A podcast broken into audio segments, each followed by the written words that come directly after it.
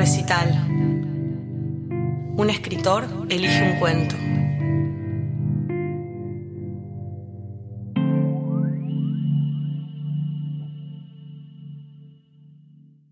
Hola, soy Félix Brusone. em, voy a leer un cuento que se llama Mangarativa, del escritor chileno León Álamos, que me, me regaló su libro este año y tiene algunos cuentos que están muy buenos. Es su primer libro.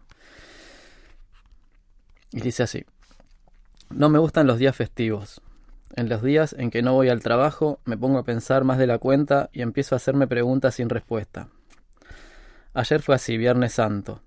Me levanté tarde y empecé a cocinar algo rápido. La verdad es que mi intención inicial era preparar algo más elaborado y casero, pero no tenía verduras. Desde que me cambiaron de sección, no he hecho más que alimentarme de completos y temo engordar. Aunque para contrarrestar eso, salgo a correr todos los días. No fumo y bebo solo a veces. Después de almorzar, me puse a ver una película de Cristo. Buena, efectiva, aunque muy sangrienta. Creo que lloré un poco. Como a las cinco me volvió a dar hambre. Así es que puse el hervidor y empecé a hurgar para ver qué podía comer. Tenía las mejillas un poco tirantes por la película y hubiese sido vergonzoso que en ese momento llegara alguna visita.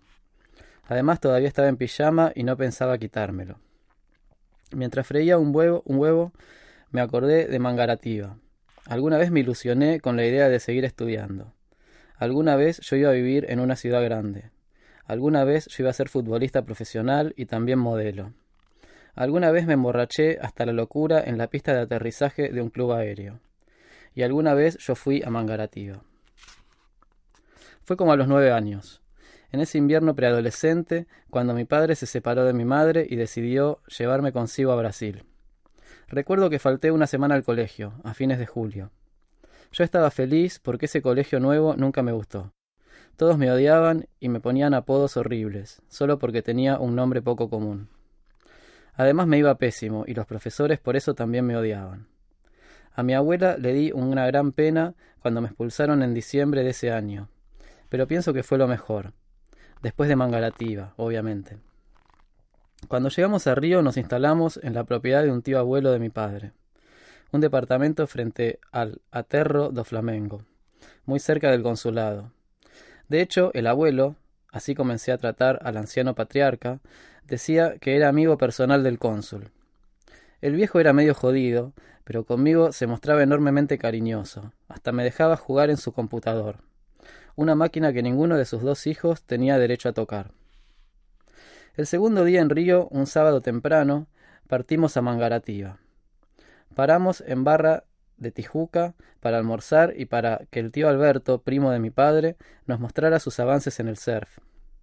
Recuerdo que mientras lo veíamos sobre las olas, yo con mi papá y el abuelo comíamos churros que compramos en un carrito de la orilla. Bajando hacia el suroeste, pasamos por muchísimas playas, todas hermosas, de aguas claras y turquesas, y poca gente. En una de ellas vi un crucero. Yo quería bajarme ahí, pero ya estaba decidido a llegar a Mangaratío. Un crucero y una flor fucsia gigante en un jardín. Eso recuerdo del paso fugaz por la carretera de Volkswagen Quantum. Una vez en el destino, la playa no me pareció gran cosa. Estaba decepcionado, pero callé. Las había mejores en el camino. Esta es muy buena para las crianzas, decía el abuelo y me desordenaba el pelo. Sacamos la sombrilla, las sillas plegables y un cooler con jugos y sándwiches de miga. El tío Alberto también se había traído un pack de cervezas. El abuelo se puso a leer un diario y yo me fui a bañar solo.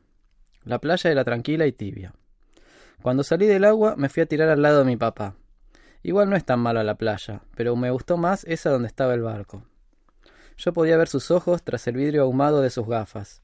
Él no decía nada, solo me miraba fijo y esbozaba una leve sonrisa. Ahí supe que tenía que aprovechar esos días, que lo que venía era la incertidumbre total. Así lo supe, sin palabras.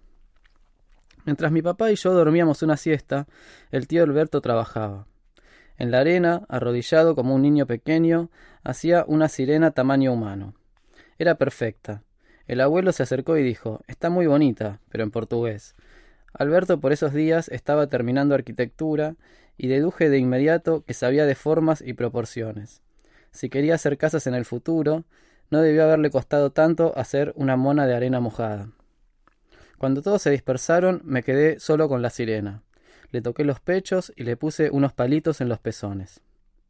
La playa era extensísima y en un momento comencé a caminar y a alejarme, sintiendo el agua en mis pies, que cada tanto se recogía débilmente y volvía.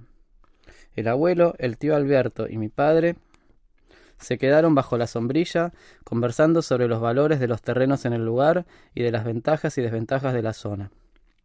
A medida que avanzaba por la playa desierta, me imaginaba que así serían los días del futuro y que todo esto sería mi patio y mi refugio. No había nada seguro, pero la conversación de ellos tres me hizo pensar que jamás volvería a Chile. Me estaba aproximando al final de la playa hacia el suroeste cuando divisé un curso de agua penetrando apaciblemente en la bahía, que lucía tranquila como una piscina. Era un río, un cauce que desembocaba en la playa, un caudal abundante pero suave y cristalino. Jamás había visto un río encontrarse con el mar, y ahora yo estaba en el punto exacto de su unión. ¿Por qué valles, poblados y campos había pasado? ¿De qué montañas o alturas venía? Ni siquiera temí la profundidad. Sin temor me adentré en el caudal que de una manera grácil y tierna me condujo hasta la orilla del mar. Comencé un juego de transporte y deslizamiento. Llegaba al mar y me salía para volver a ser arrastrado por las aguas.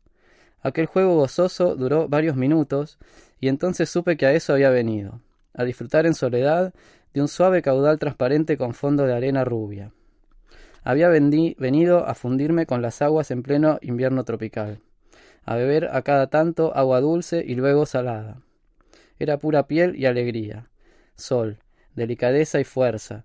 Era la naturaleza que me acurrucaba en dos tibiezas distintas un día cualquiera de finales de julio. Me perdía en los mullidos remolinos que se formaban en el contacto de las dos masas de agua, y yo que sabía flotar me puse de espaldas entregando mi pequeño cuerpo a disposición de las fuerzas geográficas. Veía a lo lejos un morro con palmeras, mis pies bajo el agua, los hombres muy lejos y pequeñitos bajo el quitasol albirrojo, la línea del horizonte, un cielo azul y un mar tranquilo. Estaba inflado de alegría, amado por algo sobrehumano, por la vida del agua, de las piedras, por la soledad y el abandono a media tarde. Dicen que llegué rojo como un tomate y algo raro, como algunos borrachos, felices y divertidos. ¿Qué te pasa, menino? ¿Te robaste una cerveza? preguntó el tío Alberto. Al atardecer, abandonamos la playa y tomamos el camino de regreso. Las carreteras y las visiones se multiplicaban sobre Rajaú Jacarapagua, una vía rápida sobre inmensas barriadas. La de allá es una gran favela, explicaba el abuelo mientras yo ejercitaba las palabras Grajaú Jacarepagua como si fuesen trabalenguas. Mi papá había pasado un cassette de Pecho Boys y cantaba Although we see the world through different eyes, we share the same idea of paradise. En un punto del camino paramos por una merienda en una posada con aires alemanes, atendida por una pareja de ancianos. Ella me decía que me parecía mucho a su nieto. No nos demoramos mucho, el abuelo quería llegar con la luz de día al departamento. Cuando salimos del restaurante, ella me llamó y me regaló una barra de chocolate. Ese paseo fue para mí un corolario. Sentía que solo a eso había viajado hasta tan lejos. De vuelta en casa, mi padre me bañó y me acostó, y como era sábado, luego se fue con el tío Alberto a bailar. Mi padre por entonces era joven, tenía 28 años. Aparecí en su vida cuando tenía 19, y como la diferencia de edad con el tío Alberto no era muy grande, se llevaban bien. Es aquí donde debería sobrevenir el quiebre de la, narración. Contar que el abuelo me despertó suavemente esa mañana para decirme que estaba el desayuno servido, que él tenía que ir a la casa del cónsul por un problema urgente, que estaría de vuelta lo antes posible, que jugara a las Olimpiadas o a Age of Empires en el computador, relatar que luego, al mediodía, yo estaría llorando sin consuelo por cada puñalada recibida por el cuerpo de mi padre, descubierto a primera hora del día por un pescador amateur en el aprobador, confesar que del tío Alberto no habría rastros hasta muchas horas después. Pero la verdad era muchísimo más sencilla y menos siniestra. Pasaron los días, veloces y maravillados. volvimos a Chile. La casa que ocupábamos ya no nos pertenecía y ahora vivía otra familia ahí. Yo me fui con mi padre a la casa de mi abuela y mi hermana con mi mamá al campo, desde donde ella provenía. Mi abuela era secretaria de un ginecólogo conocido de la ciudad y mi padre se dedicaba con altibajos al negocio hortofrutícola. Fue un tiempo extraño, donde experimenté repetidas veces nuevas sensaciones. Comencé a entrenarme en el equipo de fútbol local, con el que conseguimos varios triunfos, incluyendo un tercer puesto en un campeonato de clubes sub-15 en Paraguay. Luego de un tiempo me expulsaron del club por mi mala conducta. La gota que rebalsó el vaso fue mi agresión a un compañero que me dijo en las duchas que seguro sería en el futuro el futbolista más bello de América. Terminé con grandes dificultades en el colegio. Cada tanto caí herido en diversas riñas en las que me veía involucrado. De milagro no tengo grandes marcas o secuelas, ni tampoco anotaciones en mi papel de antecedentes. Desprecio profundamente a los delincuentes. Si reñí fue para defender el honor de mi ciudad y de mis amigos. Jamás lo hice por iniciativa propia o para conseguir algo ajeno. Eso me parece una bajeza. Tuve amigos en todas partes, niños ricos y marginales, chicos perdidos e intelectuales. Tuve un fan club de muchachas, pero me avergonzaba. Sentir que te persiguen para, fotografiar, para fotografiarte o forzar un encuentro es algo incómodo. Las amigas de mi hermana me preguntaban por qué no me presentaba en una agencia de modelos en la capital, para probar suerte. Yo me reía, no me hallaba capaz. Vivía en muchos lugares, siempre en la misma ciudad. Hasta hace poco compartía una casa con mi padre y mi hermana. Ella quedó embarazada y se fue a vivir con su novio. Mi padre se fue antes. Sospecho que al igual que yo, dejó algo importante en otro lado. Él es inquieto, un disconforme. No lo culpo. La casa se me hizo grande y también se me hizo cara. Debo ya empezar a buscar otra cosa. Tal vez solo una pieza. Ayer, revolviendo el té y untando el pan en la yema del huevo, recordé también el viaje en bus con el equipo de cadetes hacia Iguazú, después del triunfo en Asunción, la cachetada que me dio una niña en la terraza de la Plaza de Armas, la sangre manchando las camisas tras los combos en una fiesta formal en la hostería, a mi madre llorando y conduciendo en la noche un furgón escolar, las insinuaciones y las miradas sucias. No me gustan los días festivos, ya quiero que vuelva el lunes. Tengo que comprar verdura, no debo olvidarlo. A veces en días así me pregunto si mi espíritu no estará demasiado flaco y aterido, revoloteando sin cuerpo entre las arenas y las aguas mansas de Mangarativa.